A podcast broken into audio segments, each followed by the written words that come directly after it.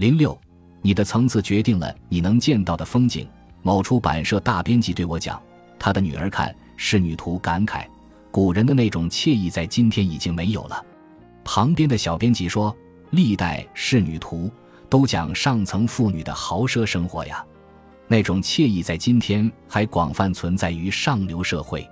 不是社会没有惬意的生活，只是您没有让您的女儿过上，以及您的女儿自己也没有让自己过上那种生活呀。我给这小编辑点赞，实在。夜店中某女表示，童话里都是骗人的。白雪公主跟七个侏儒同居，白马王子怎么可能还要娶她？真实生活中哪有女孩跟这么多男人搞过，还会有高富帅娶她？九宝秒回，那可多了去了。人家白雪公主毕竟是公主，而且还是魔镜认可的全世界最美的女人。你这种搞多了肯定没人要，但是人家女神公主总是有接盘的高富帅排队去。这九宝屌！某人总抱怨微信朋友圈都是微商和代购的，信封建迷信的脑残太多。天津爆炸，他不理解朋友圈怎么都是骂政府的，问我为什么朋友圈沦落的这么 low。我实话实说，我的朋友圈里没有不转不是中国人男孩必看十件事 （burn down 原则）等。不是中国人的朋友圈漏，是你的朋友圈漏。他不说话了。我们总是抱怨这个世界遍布假恶丑，稀缺真善美。我们会感慨我们处于一个如何让我们失望的社会。我们会咒骂世风日下、道德沦丧、人心不古等。我们咒骂很多向往和期待都不再存在，我们感慨很多努力和追求都不会实现。总之，我们会认为我们某些向往着的天堂已经不存在了。然而，天堂还在，只是还没有我们的位置。当我们认为社会上已无真情的时候，无数人正在被真情温暖，只不过不包括我们。当我们认为武林精英断绝的时候，各路英雄正汇聚侠客岛巅峰对决，只不过没有我们的那碗腊八粥。当我们以最龌龊的想法揣测这个世界以最乏味的状态运行时，在一个我们不曾有机会领略的舞台上，一群风华正茂的佼佼者正大放异彩、高歌猛进。只不过这演出没有我们的门票。公平的竞争、优雅的生活、纯真的爱情、宽容的老板、真诚的朋友、充满思辨精神的氛围。鼓励创新思考的环境等一切，我们期待拥有并抱怨不再存在的一切，都未曾离开这个世界。只不过我们碍于个人的主客观限制，没有机会接触、参与，甚至窥伺。人和人之间是有层次差异的，层次间的风景也就有所区别。只有能力在山脚存活的蝼蚁，看到的只有山脚的草木；有能力爬到山腰的力士，可以领略到针叶林的气派。而有实力居于山巅的王者，则可以一览众山，俯瞰天下。你是什么层次的人，你才配什么层次的景。很多人抱怨这个世界是个荒芜的沙漠，因为他们看不到参天古木、皑皑白雪、盎然生机。但是他们不知道，只是他们看不到而已，不等于不存在。在他们所处的那个层次，他所能领略的风景，也只有黄沙滚滚。草木萧条，如果他们有幸攀登至一个新的高度，他们才会知道什么叫乞力马扎罗山上的雪，才会相信有那桃花盛开的地方，才会明白，不是风景没有，只是层次不够。不是那个层次的人，便没机会领略那个层次的风景，便不容易相信那个层次的真实，更不能理解那个层次的存在。精致的利己主义者高呼“人不为己，天诛地灭”。他们不曾存在于一个奉献的家庭和学校，也便不能相信情怀，更大肆嘲笑有情怀者的坚守。饱受生活折磨的偏执狂坚信人和人都是利用关系，他们不曾拥有一份感动和温馨，也便不能相信真情，更加奚落有真爱者的执着。很多人究其一生，不过是从社会的四流混到了社会的三流，而他却把那当一流，因为他们连二流都没有见过。面对一个失望的世界，他垂心泣血的高呼：“一流的世界不曾存在。”他不懂，不要用自己匍匐的灵魂揣测巍峨的真实，不要用自己黑白的镜头解析多彩的社会。沙漠的那边，对苟且偷生的蝼蚁来讲还是沙漠，但是对搏击长空的雄鹰来说却是峻岭。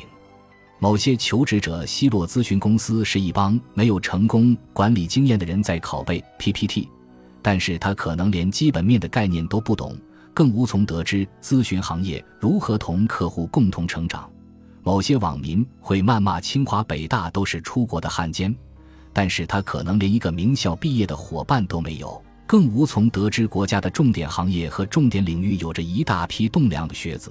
某些文学爱好者调侃杨绛的文章哪里好，但是他可能除了网络小说都没有别的阅读经验，更无从得知什么叫不着一字尽的风流。不是天堂不在，只是你深陷地狱；不是童话骗人。只是你皇帝新装。当我们用匍匐的目光窥测着诺亚方舟的时候，我们却自以为已经掌握了创世纪。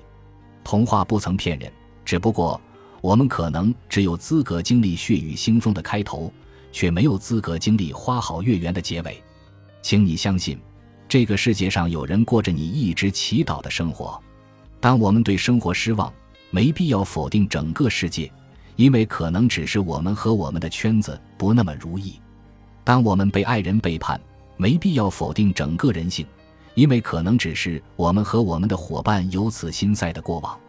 我们可能委屈，可能不服，但是春天的故事有，希望的田野在，子弹还在飞奔，太阳照常升起。比起没有机会领略到天堂，更悲哀的在于，当我们偶遇了天堂的时候。